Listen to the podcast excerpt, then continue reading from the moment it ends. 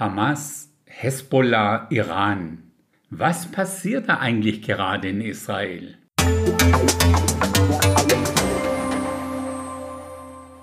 Israel wurde von der Terrorgruppe Hamas überfallen.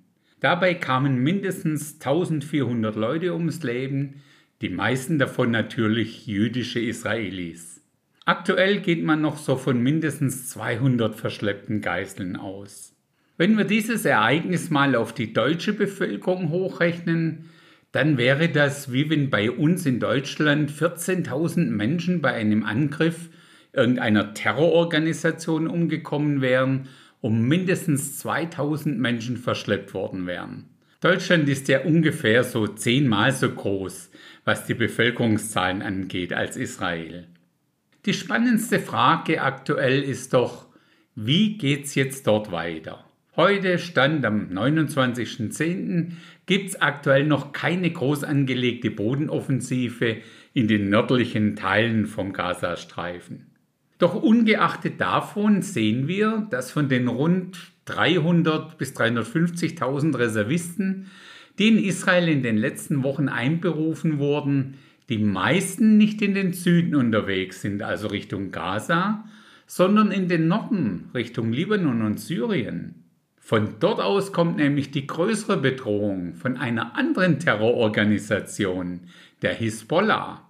Die Hisbollah ist mindestens zehnmal stärker aufgestellt und organisiert als die Hamas.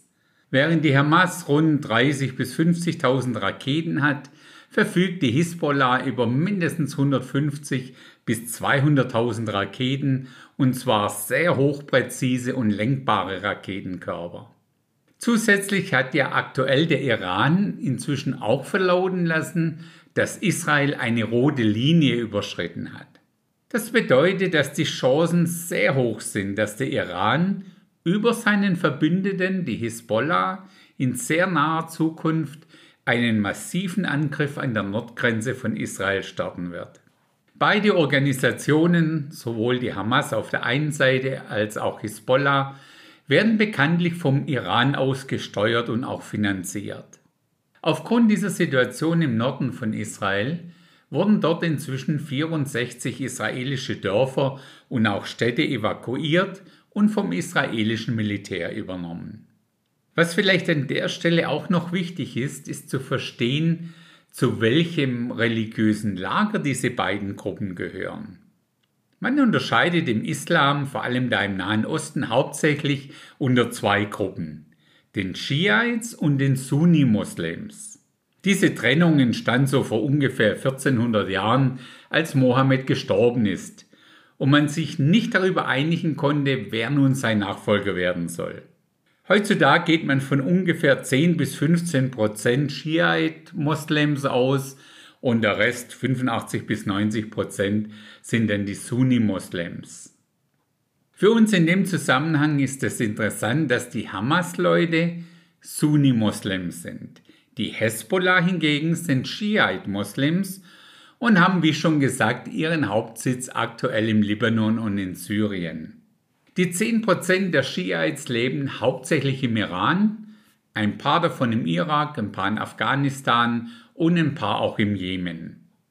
Also, selbst wenn es Israel gelingt, die Hamas im Gaza komplett zu eliminieren, ist das Problem mit dem Iran und Hisbollah an der Nordgrenze noch lange nicht gelöst. Erschwerend kommt ja hinzu, dass der Iran selbst auch nur ein Ziel hat, nämlich Israel komplett von der Landkarte auszulöschen. Der Iran nennt Israel ja öffentlich den kleinen Satan und Amerika den großen Satan. Genau dieser Iran ist es auch, der seit Jahren mit Hochdruck an seinem Atomprogramm arbeitet.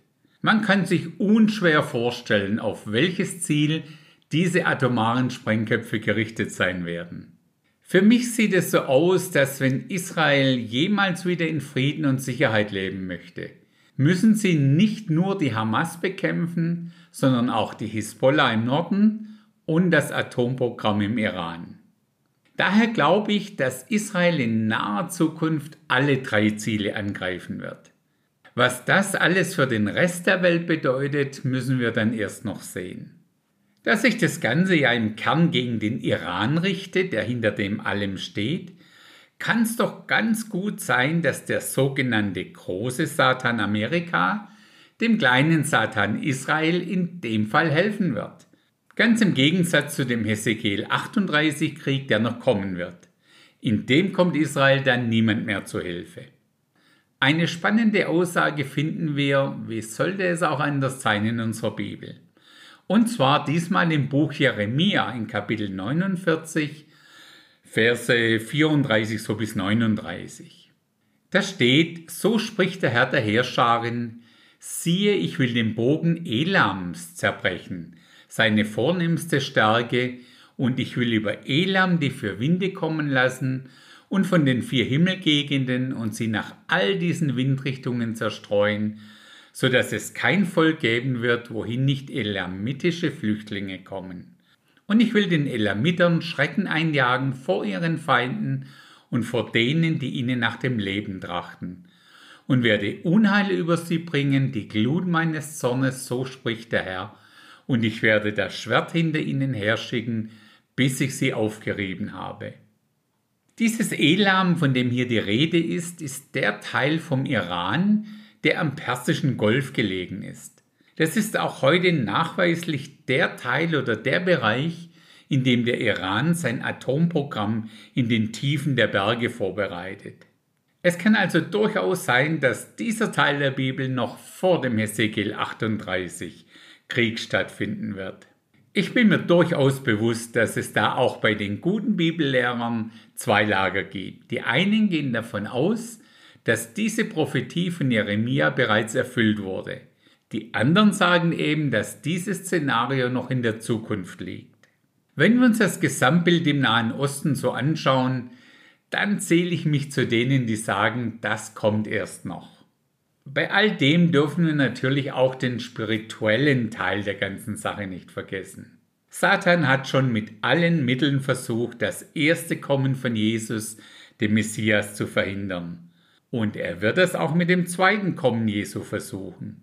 Doch so wie es ihm letztendlich beim ersten Mal nicht gelungen ist, so wird es ihm auch nicht beim zweiten Kommen Jesu gelingen. Jesu hat mal gesagt, wisst ihr nicht, wessen Geistes Kinder ihr seid. An den Aussagen all der wichtigen und unwichtigen Menschen, die sich aktuell zu dem Thema Israel zu Wort melden, von Erdogan bis Friday for Future, erkennen wir sehr schnell, wessen Geistes Kinder da reden. Es ist schon sehr spannend, den biblischen Prophetien bei deren Erfüllung zuzuschauen und das Ganze live mitzuerleben. In diesem Sinne, bis zum nächsten Mal.